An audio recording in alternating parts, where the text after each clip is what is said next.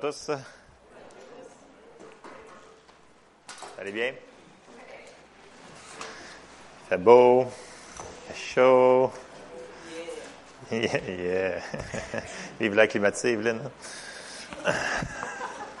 c'est parce que mercredi soir, vous avez un petit peu chaud ici. Fait on se comprend. Amen. Alors, ce matin, euh, le message que j'ai, des fois, pour expliquer quelque chose, euh, c'est le fun de regarder les opposés et vraiment les opposés de la chose qu'on veut regarder. Comme ça, si on voit qu'on peut faire ça, puis on peut pas faire ça, ben ça nous aide à mieux comprendre la chose. Puis ce matin, euh, bien entendu, ça donne de même, mais c'est sur la foi. Puis le, titre du message, c'est la plus grande foi. C'est pour eux autres en arrière, mais ça se peut que ça s'en ait différent. Mais euh, pourquoi plus de foi? Parce que, premièrement, qui c'est qui veut plaire plus à Dieu ici? Amen. Euh, qui c'est qui veut recevoir plus de Dieu? Qui c'est qui veut plus de victoire? Qui c'est qui veut plus de tout, des promesses qu'on a? Ça prend de la foi. Fait que c'est par la foi que ça fonctionne, cette affaire-là. Fait que, on va un petit peu plonger dans la foi, mais d'une manière un petit peu différente. Fait que je vais commencer tout de suite à lire euh, mon premier passage, que, qui est dans Matthieu 8, au verset 5. Vous la connaissez. On va essayer de soutirer le maximum de ces passages-là. Alors, Matthieu 8, verset 5, euh, qui nous dit, Comme Jésus entrait dans Capernaum, un centenier l'aborda, le priant et disant, Seigneur, mon serviteur est couché à la maison, atteint de paralysie et souffrant beaucoup. Jésus lui dit, J'irai et je le guérirai. Le centenier, répondit, Seigneur, je ne suis pas digne que tu entres sous mon toit, mais dis seulement un mot, et mon serviteur sera guéri. La plupart du monde d'entre vous, d'entre nous, on aurait fait, oui, viens à la maison, viens à. Mais lui, il était différent. On voit qu'il est vraiment, il est vraiment spécial. Il a dit, dis seulement un mot et mon serviteur sera guéri. Verset 9. Car moi, qui suis soumis à des supérieurs, j'ai des soldats sous mes ordres, et je dis à l'un, va, et il va. Je dis à l'autre, viens, et il vient. Et à mon serviteur, fais cela, et il le fait. Après l'avoir entendu, Jésus fut dans l'étonnement. Il y en a qui disent dans certaines traductions dans l'émerveillement. Et il dit à ceux qui le suivaient, je vous le dis en vérité, même en Israël, je n'ai pas trouvé une aussi grande foi. Puis le mot grand ici, utilisé dans le grec, c'est le mot mégos, qui vient du mot méga, qui pourrait être traduit la plus grande foi. Donc Jésus, il était comme, wow, ça, c'est la plus grande foi que j'ai jamais vue. C'est Jésus qui dit ça. Puis là, ce qui est bon pour nous autres, on embarque dans le verset 11, il dit, Or, je vous déclare que plusieurs, parce que le centenier, c'était pas un juif, là. C'était un romain. OK? Vous suivez? Verset 11. Or, je vous déclare que plusieurs viendront de l'Orient et de l'Occident et seront à table avec Abraham, Isaac et Jacob dans le royaume des cieux. Ça, c'est nous autres, ça. Ceux-là qui ne sont pas juifs. Amen? All right. Verset 12. Mais les fils du royaume seront jetés dans les ténèbres du dehors où il y aura des pleurs et des grincements dedans. Puis Jésus dit au centenier, va, qu'il te soit fait selon ta foi. Et à l'heure même, le serviteur fut guéri. Wow! Le centurion, il y avait quelque chose de spécial qu'il avait compris. Puis, si on peut se mettre en contexte, un centurion, selon les informations que j'ai pu avoir sur les centurions dans, dans ces années-là, un centurion, c'était pas, ah, faut que je pèse mes mots, c'était pas un mou, c'était pas un faible, c'était pas, euh, c'est ça, c'était pas un mou, ok? Parce que pour être centurion, un, il fallait que tu commences en bas, puis tu montais centurion éventuellement, mais ils nous disent que le centurion, dans ces années-là, il amenait, bon, un, il commandait au moins 100 personnes, ça peut être 200, ça peut être 300, dépendamment du centurion, parce qu'il y avait des grades dans, les centurions. L'autre chose, c'est lui qui formait ses soldats en dessous de lui. Donc, c'est sûr que c'était un pro de... Tu sais, de, il y en a déjà tué du monde. Euh, c'était vraiment, c'était un officier supérieur, mais c'était un officier supérieur qui était sur le terrain. Parce que quand il conduisait la bataille, il conduisait dans l'avant de la bataille. Puis en plus, il avait un chapeau différent et un habit différent. Fait il est comme assez comme visible. Fait un centurion, c'était pas quelqu'un que tu voulais niaiser avec. Parce que c'était quelqu'un qui était habitué à être... Euh, c'est un professionnel de l'armée, qu'on peut l'appeler comme ça. OK? Fait que vous me suivez? C'était quelqu'un qui était habitué de recevoir des ordres, puis de donner des ordres. Puis tout se faisait par les ordres. Puis, il comprenait c'était quoi un royaume. Parce que Jésus, il avait tellement, tellement parlé du royaume à ses disciples, à tout le monde, que quand ils sont arrivés à Jérusalem, est-ce que vous vous souvenez que ses disciples avaient dit, est-ce là, maître, que tu vas rétablir ton royaume et ces affaires-là? Il a tellement parlé du royaume, il n'a pas parlé de démocratie, Jésus. Il parlait de royaume. Fait que le centurion, lui, avait compris quelque chose là-dedans. Il avait vu Jésus opérer là-dedans. Il avait dit, lui, il entend quelque chose des ordres, puis il le dit, puis ça se passe. Il dit, c'est le même qui vivait le centurion. si on va un petit peu plus loin dans, Luc, on va voir un petit peu plus de... Luc, il donne un, petit peu plus de détails, même, le même récit euh, qui est dans Luc au verset, euh, au chapitre 7. Puis on, va voir un petit peu ce que Luc, il dit du centurion. C'est la même récit, donc Luc 7, verset 1 à 10. Ça dit, euh, après avoir achevé tous ses discours devant le peuple qui l'écoutait, Jésus entra dans Capernaum. Un centenier avait un serviteur auquel il était très attaché et qui se trouvait malade sur le point de mourir. Ayant entendu parler de Jésus, il lui envoya quelques anciens des Juifs pour le prier de venir guérir son serviteur. Ils arrivèrent auprès de Jésus et lui adressèrent d'instantes supplications, disant, Il mérite que tu lui accordes cela car il aime notre nation et c'est lui qui a bâti notre synagogue. Les centurions aussi, c'était pas des gens pauvres. Les centurions avaient de l'argent. Puis tu sais, le centurion aurait pu exiger de Jésus qu'il vienne. Il n'a pas fait ça. Il a respecté Jésus. Ça, on va le voir un peu plus loin. Parce que des fois, des... peut-être pas vous autres, là, moi j'ai déjà exigé des choses de Dieu. J'ai dit, Seigneur, si tu fais pas ça, si ça arrive pas demain matin, je ferai plus ça, puis je viendrai plus jamais à l'église. Puis, écoute, c'est, c'est bon de prier avec ferveur avec instance, mais tu peux pas exiger Dieu à faire de quoi. Faut que tu trouves une promesse dans la parole, puis il faut que tu lui, tu lui demandes, puis tu peux prier avec ferveur, mais tu peux pas exiger quelque chose de Dieu. OK? Bon, je vais couper ça là, je me stoule moi-même, mais c'est vraiment vrai. Comme moi, je l'ai déjà fait souvent. Ah, je te le dis, tu le fais pas, je m'en viens plus. Bon. OK. Ça, c'est moi. Mais faites-les pas, OK? Si vous l'avez vu, c'est seul qui l'a fait. Fait que c'est ça. Fait que là, on est rendu au verset 6. Jésus étant allé avec eux n'était guère éloigné de la maison quand le centenier envoya des amis pour lui dire, Seigneur, ne prends pas tant de peine, car je ne suis pas digne que tu entres sous mon toit. C'est aussi pour cela que je ne me suis pas cru digne d'aller en personne vers toi.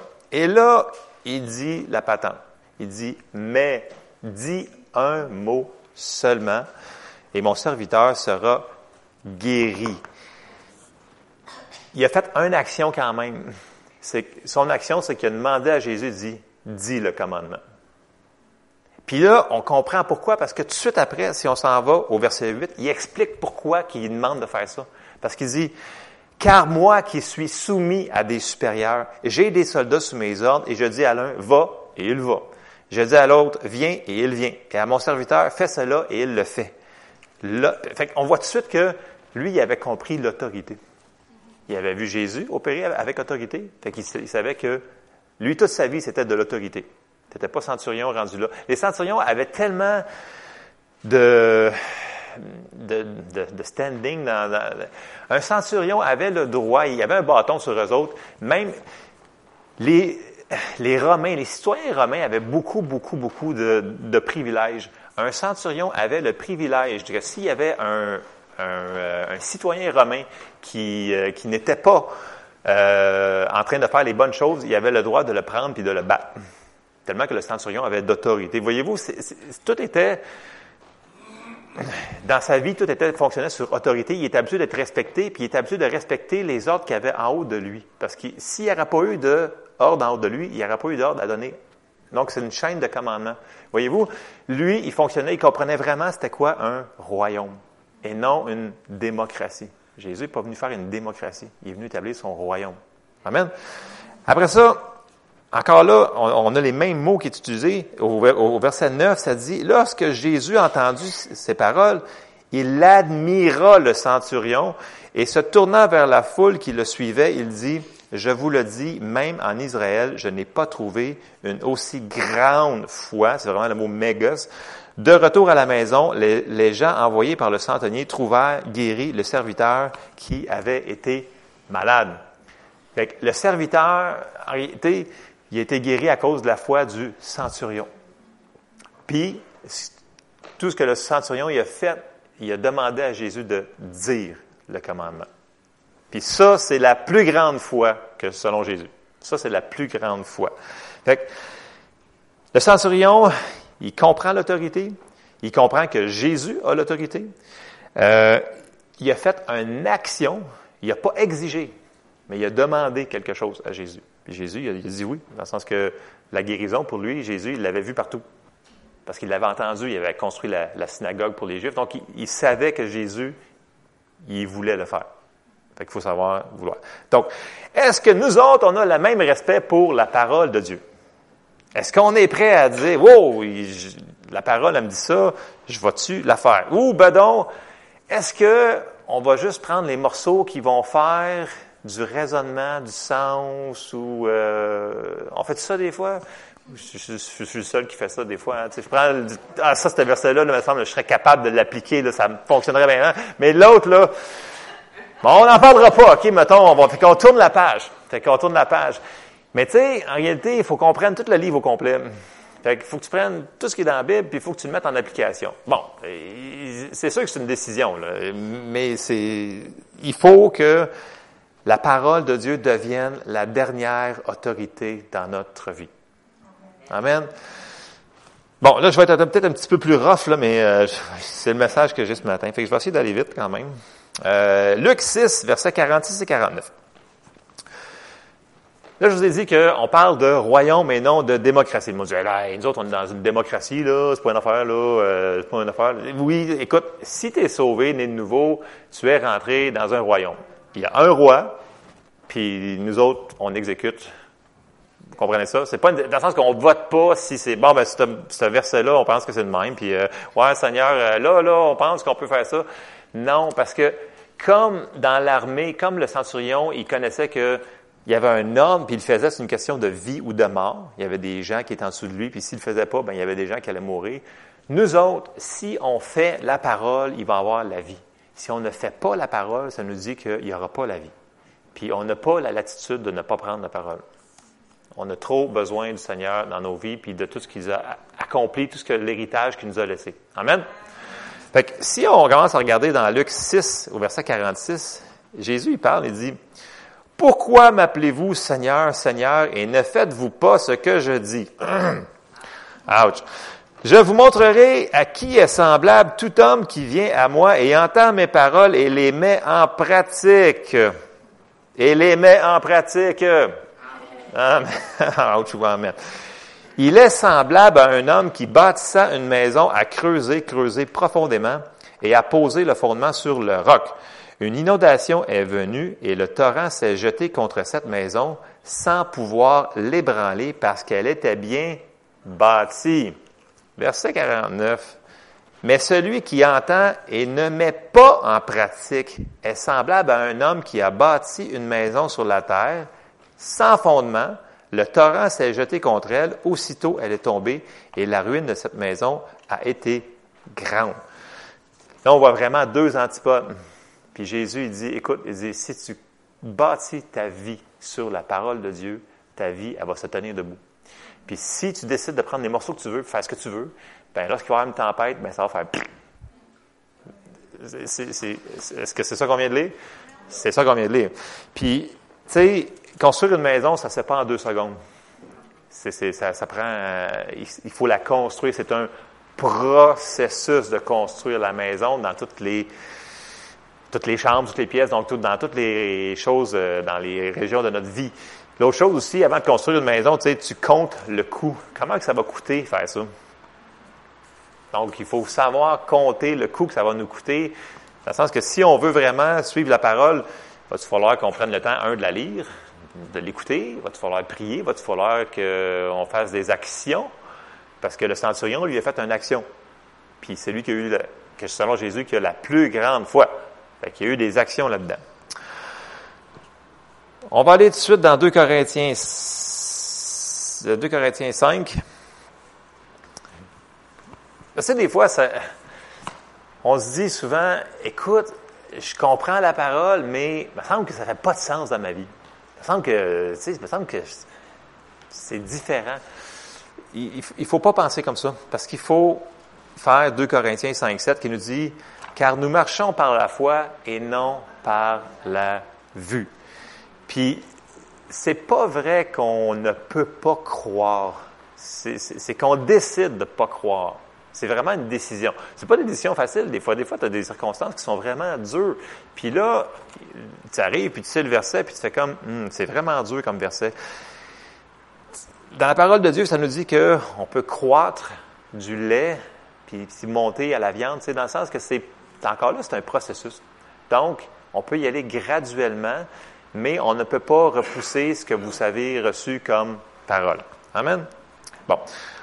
On va faire Hébreu 11, vraiment au complet, je vous le dis. Parce que dans Hébreu 11, c'est euh, comme les héros de la foi, c'est ceux-là qui sont vraiment ce qu'on voit dans le, que le Nouveau Testament a mis du de l'Ancien Testament. En passant, l'Ancien Testament fait partie intégrante de notre Bible. Ok, on l'appelle l'Ancien Testament, mais c'est pas l'Ancien Dieu, c'est le même Dieu. Ok, dans le sens que c'est une nouvelle alliance, je veux dire comme ça. Fait il y a la nouvelle alliance, il y a l'ancienne alliance, mais c'est le même Dieu. Donc, ça suit, cette affaire-là. OK? Fait que, euh, on va commencer dans Hébreu 11. Encore. Hébreu 11, 1. Or, la foi est une ferme assurance des choses qu'on espère, une démonstration de celles qu'on ne voit pas. C'est pas quelque chose de non tangible, c'est une ferme assurance. Verset 2. Pour l'avoir possédé, les anciens ont obtenu un témoignage favorable. C'est par la foi que nous reconnaissons que le monde a été formé par la parole de Dieu, en sorte que, que ce qu'on voit n'a pas été fait de choses visibles. Puis là, on embarque dans, on va voir tous les, les gens qui sont nommés là-dedans, les héros de la foi, qui sont nommés dans Hébreu 11. Puis vous allez voir qu'ils ont tous quelque chose en commun. Ils ont toute la gang. Parce que tout le monde le connaît, Hébreu 11, puis vous, l'avez lu, puis lu, puis lu, puis lu, puis on passe dessus, Mais si vous prenez le temps de remarquer, ils ont tous quelque chose en commun. Ils ont reçu une parole de Dieu ou quelque chose, puis ils ont agi dessus. On va le voir. Verset 4. C'est par la foi qu'Abel offrit à Dieu un sacrifice plus excellent que celui de Caïn. C'est par elle qu'il fut déclaré juste Dieu approuvant ses offrandes, et c'est par elle qu'il parle encore, quoique mort.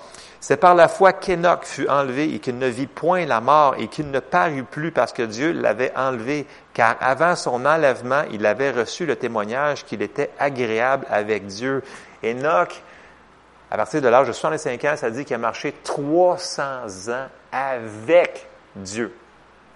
300 ans, il s'est comme retiré, c'est comme il a décidé de marcher avec Dieu par la foi. Il a fait quelque chose. Il est parti. Verset 6. Or, sans la foi, il est impossible de lui être agréable, car il faut que celui qui s'approche de Dieu croit que Dieu existe et qu'il est le rémunérateur de ceux qui le cherchent.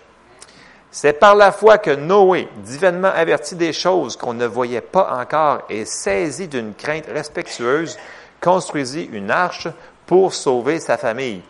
C'est par elle qu'il condamna le monde et devint héritier de la, justice qui s'obtient par la foi. Écoute, ça prend de la foi en s'il vous plaît. Il n'y avait pas plus sur la terre avant le déluge de Noé. Puis là, tu bâtis, pas une chaloupe, là, tu bâtis un bateau en plein milieu de nowhere. Écoute, il faut que le gars ait de la foi, dans le sens qu'il a, a eu la parole, puis il a décidé de le faire. Ça a été long, la construction de l'arche. Ça n'a pas pris deux jours. Là. Fait que tu fais un bateau, il n'y a jamais plus, mais c'est pas grave. Il y avait la foi. C'est ça que je vous dis, c'est que des fois, ça contredit notre tête. Ça n'a pas d'allure mettre un bateau dans un plein milieu d'un champ. Il n'y a aucun bon sens là-dedans. Mais, ça a du sens selon Dieu. je pense que Dieu, il en connaît un petit peu plus que nous autres. Puis c'est là que va venir la foi, dans le sens que il va falloir. La foi, c'est égal à avoir confiance à Dieu. Est-ce qu'on a vraiment confiance? Ça, va revenir à ça. C'est d'avoir confiance à ce que Dieu va nous dire de faire. Amen. Je continue. Euh, verset 8. C'est par la foi qu'Abraham, lors de sa vocation, obéit et partit pour un lieu qu'il devait recevoir en héritage et qu'il partit sans savoir où il allait. Ça, c'est un autre qui, est quand même bon, parce que, tu sais, il dit, va-t'en, puis après ça, je vais te dire où c'est aller, tu. Non, mais, la plupart du monde vont dire, ben, je vais rentrer dans mon GPS, je vais... Non, il dit, regarde, va-t'en, là, sors de ta maison de ton père, là, vas-y. Puis, mec, tu en chemin, je vais te dire où est-ce que je veux que tu ailles. Ça prend de la foi. En tout cas, ça semble que tu quelque part, tu veux savoir avant, mais non, c'est pour ça qu'il est là-dedans.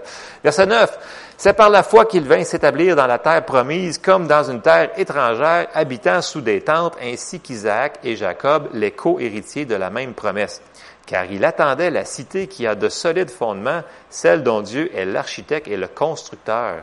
C'est par la foi que Sarah elle-même, malgré son âge avancé, fut rendue capable d'avoir une postérité parce qu'elle crut à la fidélité de celui qui avait fait la promesse. C'est pourquoi d'un seul homme usé, déjà usé de corps, naquit une postérité nombreuse comme les étoiles du ciel, comme le sable qui est sur le bord de la mer et qu'on ne peut compter. C'est dans la foi qu'ils sont tous morts sans avoir obtenu les choses promises, car ils les ont vues et saluées de loin, reconnaissant qu'ils étaient étrangers et voyageurs sur la terre. Ceux qui parlent ainsi montrent qu'ils cherchent une patrie. S'ils avaient eu en vue celle où ils étaient sortis, ils auraient eu le temps d'y retourner, mais maintenant ils en désirent une meilleure, c'est-à-dire une céleste. C'est pourquoi Dieu n'a pas honte d'être appelé leur Dieu, car il leur a préparé une cité.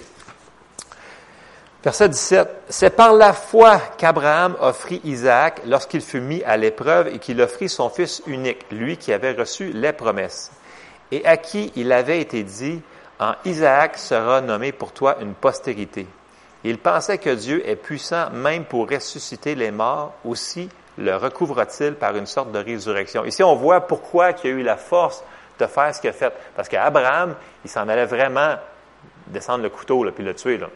Il est vraiment, vraiment, vraiment. Puis on, voit au verset 19 pourquoi il était capable de le faire. Parce que l'ange, quand il l'a arrêté, il l'a vraiment arrêté. Ça ne dit pas, euh, il, pensait qu'elle allait le faire. Non, non, ça dit qu'il voulait, allait le faire. Mais, verset 19, il dit, il pensait que Dieu est puissant même pour ressusciter des morts. Fait qu'il disait, écoute, même s'il meurt, ben, il va le ressusciter. Parce qu'il me dit que c'est lui qui était l'héritier de la promesse. Fait qu'il s'est appuyé sur la parole qu'il avait reçue pour être capable de faire ce qu'il s'en allait faire. Amen? Fait que ça, prend des paroles, ça prend des promesses pour. Tu peux pas dire, je vais prendre la foi. La foi, c'est, c'est pas quelque chose d'intangible. Ça prend une parole pour agir sur la foi. Ça prend une parole. Fait que, puis tu sais, avant d'avoir, les gens, ils veulent toujours des paroles, des paroles. Ils veulent que les prophètes y arrivent, puis qu'il y ait des paroles, des paroles. Écoute, là-dedans, là, il y en a beaucoup. Commence par ça. Là. Puis si tu en as besoin d'autres, ben c'est sûr qu'il va, en avoir d'autres. Le Seigneur va te diriger, il va t'en donner d'autres. Mais commençons par ça, après ça, il va nous en rajouter. Amen. Le Seigneur est toujours comme ça. Il nous en donne. Si on est fidèle avec ce qu'il nous donne, il va nous en donner plus. Amen. Bon, euh, je continue euh, dans Hébreu 11, euh, verset 20. C'est par la foi qu'Isaac bénit Jacob et Esau en vue des choses à venir. C'est par la foi que Jacob, mourant, bénit chacun des fils de Joseph et qu'il adora appuyer sur l'extrémité de son bâton. C'est par la foi que Joseph, mourant, fit mention de la sortie des fils d'Israël et il donna des ordres au sujet, au sujet de ses os. C'est par la foi que Moïse, à sa naissance, fut caché pendant trois mois par ses parents parce qu'ils virent que l'enfant était beau et qu'ils ne craignirent pas l'ordre du roi. Verset 24. C'est par la foi que Moïse, devenu grand, refusa d'appeler fils, d'être appelé fils de la fille de Pharaon. Je sais que des fois, on a le, film avec euh, cette patente-là, puis c'est pas tout à fait comme ça que c'est passé. Là. Le film est super bon en passant.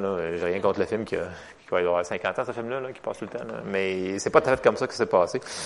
Fait que, euh, parenthèse. Merci. non, mais faut faire...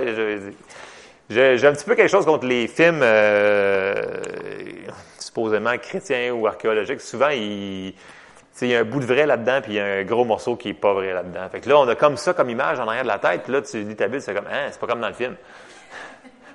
Mais là, en réalité, c'est le film qui est pas comme la Bible. C'est ça. je vais arrêter là. Euh, il y en a qui sont bons. Il y a des films, il y en a qui sont vraiment bons. Mais il faut vraiment les sélectionner. Très, très, très sélectionner. Bon, OK. Euh, J'étais rendu au verset euh, 24. C'est par la foi que Moïse, devenu grand, refusa d'être appelé fils de la fille de Pharaon, aimant mieux être maltraité avec le peuple de Dieu que d'avoir pour un temps la jouissance du péché, regardant l'opprobre de Christ comme une richesse plus grande que les trésors de l'Égypte, car il avait les yeux fixés sur la rémunération. C'est par la foi qu'il quitta l'Égypte sans être effrayé de la colère du roi, car il se montra ferme comme voyant celui qui est invisible. C'est par la foi qu'il fit la Pâque et l'aspersion du sang afin que l'exterminateur ne touchât pas au premier-né des Israélites. C'est par la foi qu'ils traversèrent la mer Rouge comme un lieu sec, tandis que les Égyptiens qui en firent la tentative furent engloutis. C'est par la foi que les murailles de Jéricho tombèrent après qu'on en eut fait le tour pendant sept jours. Ça, c'est une autre affaire ici. On lit ça, puis on... Écoute, tout le monde connaît le récit de Jéricho depuis que vous êtes à l'église, depuis que vous êtes à là. Il demande, à, on recule un petit peu quelques versets, il dit, le Seigneur apparaît, apparaît à Josué, puis il dit, si tu veux avoir du succès dans toutes tes entreprises, il dit que ce livre de ta bouche ne s'éloigne pas de ta bouche, de tes pensées, médite-le jour et nuit. Dans le sens que tout ce que tu vas faire, il faut que ça dans ce livre-là. Bon. Puis là, après ça, il faut le conquérir Jéricho. Puis là, il dit, à chaque jour, pendant sept jours, vous allez marcher autour de la ville. Tu sais, vous allez marcher autour de la ville. La ville, les murs étaient épais. Ça dit qu'il y avait des chars qui pouvaient marcher sur l'épaisseur des, murs. OK? Fait que ça ne doit pas prendre 10 minutes. Surtout habillé, mettons, avec ton habit de combat, puis ton épée, puis le kit, puis probablement qu'il faisait chaud dans ces pays-là. OK? Fait que là, tu penses à ça, OK. Fait que la première journée, tu fais le tour de la ville, tu sais, c'est long, c'est pas payé, tu reviens à la maison. Deuxième fois, troisième fois. Mais là, le septième jour, il a fallu qu'il marche sept fois autour de la ville. Il devait-tu être tanné de marcher? Puis en plus, il n'avait pas le droit de parler. Juste en partant, on serait disqualifié pour la plupart du monde. Euh, non, mais est-ce que ça faisait du sens? Non, ça faisait pas de sens. Mais ça faisait de la foi. Voyez-vous? Fait que des fois, on n'a pas besoin de tout comprendre. Parce que Dieu, quand ils ont fait à la lettre, Josué, il a, dit les ordres, puis ils ont tout écouté Josué, puis ils l'ont fait, ils n'ont pas dit un mot. Puis quand ils ont dit de faire euh, la, trompette, les murs ont tous tombé. Donc, c'est Dieu qui l'a fait, mais il a fallu qu'il fasse une action. Il a fallu qu'il obéisse. Zip de lip, donc on se la ferme, on fait le tour, on marche. OK? c'est Dieu qui l'a fait. Ça, c'est la foi. Amen. Euh, verset 31 continue. C'est par la foi que Rahab, la prostituée, ne périt pas avec les rebelles parce qu'elle avait reçu les espions avec bienveillance. Et que dirais-je encore, car le temps me manquerait pour parler de Gédéon, de Barak, de Samson, de Jephthé, de David, de Samuel et des prophètes, qui par la foi vainquirent des royaumes, exercèrent la justice, obtinrent des promesses, fermèrent la gueule des lions, éteignirent la puissance du feu, échappèrent aux tranchants de l'épée, guérir de leur maladie, furent guérir de leur maladie, furent vaillants à la guerre, mirent en fuite des armées étrangères. Des femmes recouvrèrent leur mort par la résurrection. D'autres furent livrés au tourment et n'acceptèrent point de délivrance afin d'obtenir une meilleure résurrection. D'autres subirent les moqueries et le fouet, les chaînes et la prison. Ils furent lapidés, sciés, torturés. Ils moururent tués par l'épée. Ils allèrent ça et là, vêtus de peau de brebis et de peau de chèvre, dénués de tout, persécutés, maltraités. Eux dont le monde n'était pas digne, errant dans les déserts et les montagnes, dans les cavernes et dans les antres de la terre. Tous ceux-là, à la fois desquels il a été rendu témoignage, n'ont pas obtenu ce qui leur était promis, Dieu ayant en vue quelque chose de meilleur pour nous, afin qu'ils ne parvinssent pas sans nous à la perfection. Hébreu 11. OK. Pour ceux qui ne l'avaient pas lu depuis longtemps, là, on vient de passer à travers Hébreu 11 au complet. bon. C'est rare que je fasse ça, mais c'est ça que je fasse. Euh, on a dit que si on regarde attentivement, tous ces gens-là, ils ont tous quelque chose en commun. C'est qu'ils ont agi sur quelque chose que Dieu leur avait dit de faire. Puis que dans leur tête, ça semblait pas faire du sens, mais ils l'ont fait pareil. Alors, euh, on va aller voir, au début, on a vu la plus grande foi. Puis après ça, on va aller voir la zéro foi. Qui en réalité, la zéro foi, c'est quand ta foi, ben, est morte. Une fois morte, ben, on va voir c'est quoi. Jacques 2, versets 14 et 26. Ça ressemblait un petit peu à ce que Jésus a parlé tantôt, qu'on avait lu dans, le verset. Euh, Jacques 2, 14, ça dit, Mes frères, que sert-il à quelqu'un de dire qu'il a la foi s'il n'a pas les œuvres? La foi peut-elle le sauver? Puis là, il nous explique. Si un frère ou une sœur sont nus et manquent de la nourriture de chaque jour et que l'un d'entre vous leur dise, allez en paix, chauffez-vous et rassasiez-vous, et que vous, ne, et que vous ne leur donniez pas ce qui est nécessaire au corps, à quoi cela sert-il? Ça sert à rien. Il en est ainsi de la foi. Si elle n'a pas les œuvres, elle est morte à elle-même. Mais quelqu'un dira, toi tu as la foi et moi j'ai les œuvres. Montre-moi ta foi sans les œuvres et moi je te montrerai la foi par mes œuvres. Tu crois qu'il y a un seul Dieu, tu fais bien. Les démons le croient aussi et ils tremblent. Veux-tu savoir, ô homme vain, que la foi sans les œuvres est inutile? Il semble qu'on est sauvé par grâce, non? Oui, on est sauvé par grâce. OK. La foi sans les œuvres est inutile. Verset 21. Abraham, notre père, ne fut-il pas justifié par les œuvres lorsqu'il offrit son fils Isaac sur l'autel? Tu vois que la foi agissait avec ses œuvres et que par les œuvres, la foi fut rendue parfaite. Ainsi s'accomplit ce que dit l'Écriture. Abraham crut à Dieu et cela lui fut imputé à justice et il fut appelé ami de Dieu. Vous voyez que l'homme est justifié par les œuvres et non par la foi seulement? Rahab, la prostituée, ne fut-elle pas également justifiée par les œuvres lorsqu'elle reçut les messagers et qu'elle les fit partir par un autre chemin? Comme le corps sans âme est mort, de même la foi sans les œuvres est morte. La foi sans les œuvres est morte. On peut connaître par cœur 150 versets dans la parole de Dieu, mais si on ne la met pas en pratique, ça dit que notre foi est comme morte. C'est pas trop winner. Hein? C'est. Mais c'est ça. Mais on peut la ressusciter, là. On a juste à agir sur la parole. Est-ce que vous comprenez ce que je veux dire? C'est que la foi va toujours avoir une action correspondante avec elle. Dieu va toujours nous demander de faire quelque chose, mais il va avoir une action à faire avec elle. Petite, plus grande, au niveau que notre foi va être. Euh, il va falloir qu'on fasse quelque chose. Puis Jésus faisait toujours ce que son Père, dans la parole, ça dit que Jésus faisait ce que son Père lui avait dit de faire. C'est ça qu'il faisait. c'est pour ça que c'était un, c'est pour ça que son autorité fonctionnait. Parce qu'il faisait ce que Dieu lui demandait de faire. OK? Donc, ça marche par autorité. Puis là, je vais terminer bientôt parce que c'est ça. C'est comme ça. Euh, puis, on va aller voir euh, un passage qui est souvent pas pris, mais souvent à cause que euh, il y a un personnage dans la Bible qui est souvent pas bien reçu, c'est Marie. Parce que Marie, ben, vu qu'il y a certaines religions, qui, la vénèrent, qui prient à Marie, puis là, ils disent, ah, on touche pas à Marie, Marie, écoute, c'est off. Mais ça nous dit dans la Bible que Marie était là à plusieurs endroits clés dans la Bible. Ben, vraiment, c'était sa mère. Deuxièmement, était là quand Jésus est mort. Puis ça nous dit que Marie était avec les 120 dans la chambre haute à la Pentecôte. Ça dit que Marie était là aussi. Fait que Marie, c'était pas, euh, c'était quelqu'un quand même d'important. Puis c'est pas parce que euh, moi, mon background que je viens quand j'étais petit, comme je vous ai euh, stoulé l'autre fois, tu sais, il priait à Marie, puis je voyais ça, fait que je disais ah non, fait que Marie, c'est pas bon parce que tu sais, je les vois faire des affaires que dans la Bible, ça dit pas faire. Mais ça veut pas dire que ce que Marie est écrit dedans, que c'est pas un personnage qui est biblique. OK? Fermer la parenthèse, je, suis en train de me caler. Là. Euh, OK, Jean 2, versets 1 à 11. Tout le monde connaît le récit, mais souvent on passe au travers une phrase clé qui est vraiment une des clés pour notre foi à nous autres.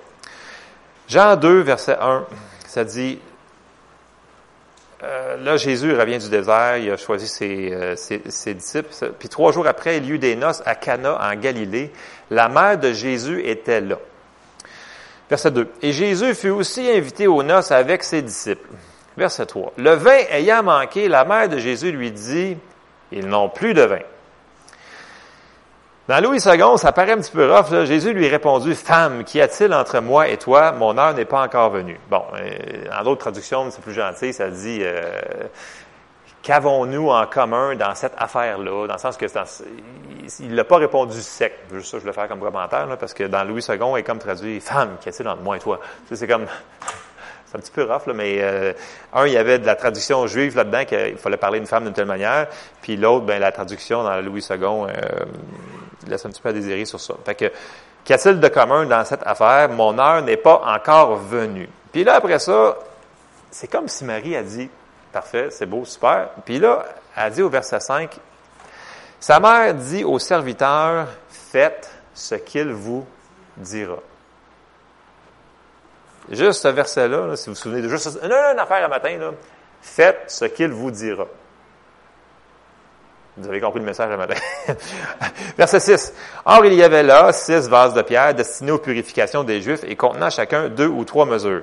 Jésus leur dit, remplissez d'eau ces vases et les remplissent jusqu'au bord. Puis maintenant, leur dit-il, euh, et portez-en à l'ordonnateur du repas et les en portèrent. Quand l'ordonnateur du repas eut goûté l'eau changée en vin, ne sachant d'où venait ce vin, tandis que les serviteurs qui avaient puisé l'eau le savaient bien, il appela l'époux et lui dit, tout homme sert d'abord le bon vin, puis le moins bon après qu'on s'est enivré. Toi, tu as gardé le bon vin jusqu'à présent.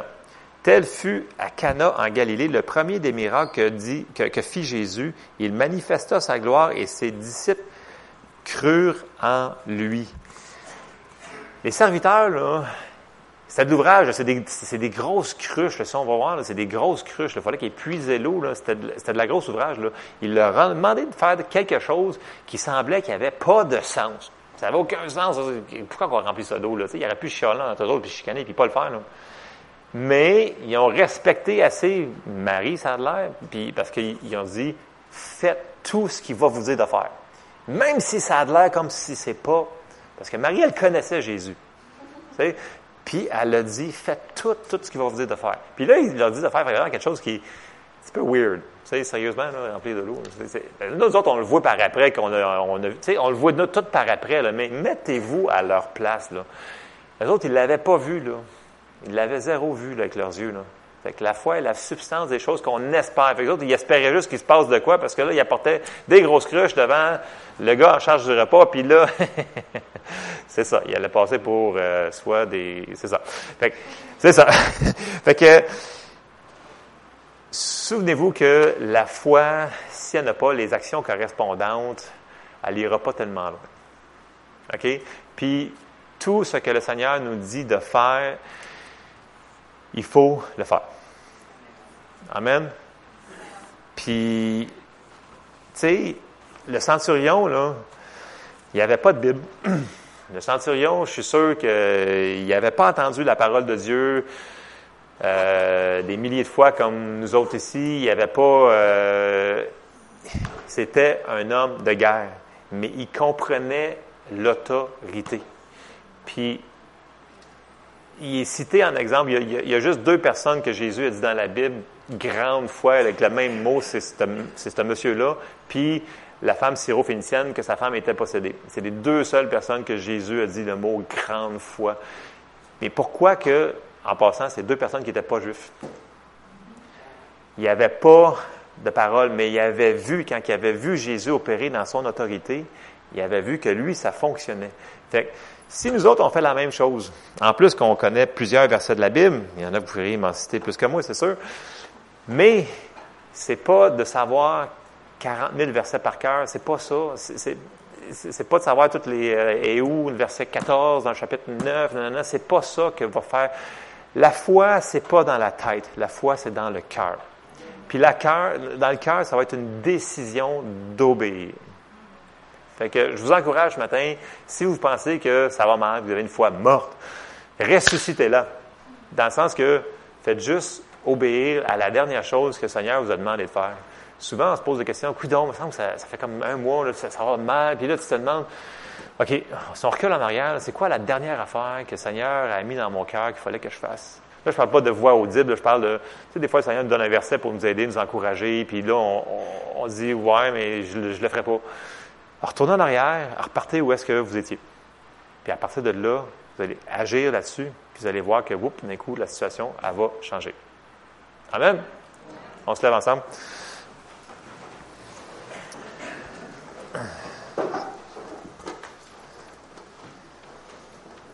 C'est sûr que c'est vraiment, je le répète encore, c'est vraiment une question de décision. Il faut vraiment décider parce que à nos yeux, que ce soit la guérison, que ce soit euh, pour la paix, que ce soit pour euh, prier pour des gens qu'on aime, qu'on veut voir des situations se débloquer ou choses comme ça. Un moment donné, il faut juste prendre le verset puis croire, Seigneur, je le prends le verset puis je l'applique dans ma vie. Puis même si ça fait pas de sens à vos yeux ou à vos sentiments ou peu importe, euh, il, faut le mettre en pratique. Amen. Fait que, euh, on termine sur ça. Seigneur, on te remercie pour ta parole. Seigneur, on te demande ton aide. Aide-nous à faire qu'on soit pas des auditeurs oublieux, mais qu'on puisse mettre ta parole en pratique. Parle-nous, reparle-nous, remémore-nous ce que tu nous as dit dans le passé pour qu'on puisse avancer avec ce que tu nous as dit de faire. Puis Seigneur, qu'on ait la force et le courage de faire comme le centurion, puis de dire, Seigneur, dis la parole seulement, puis je vais le recevoir, je vais le faire.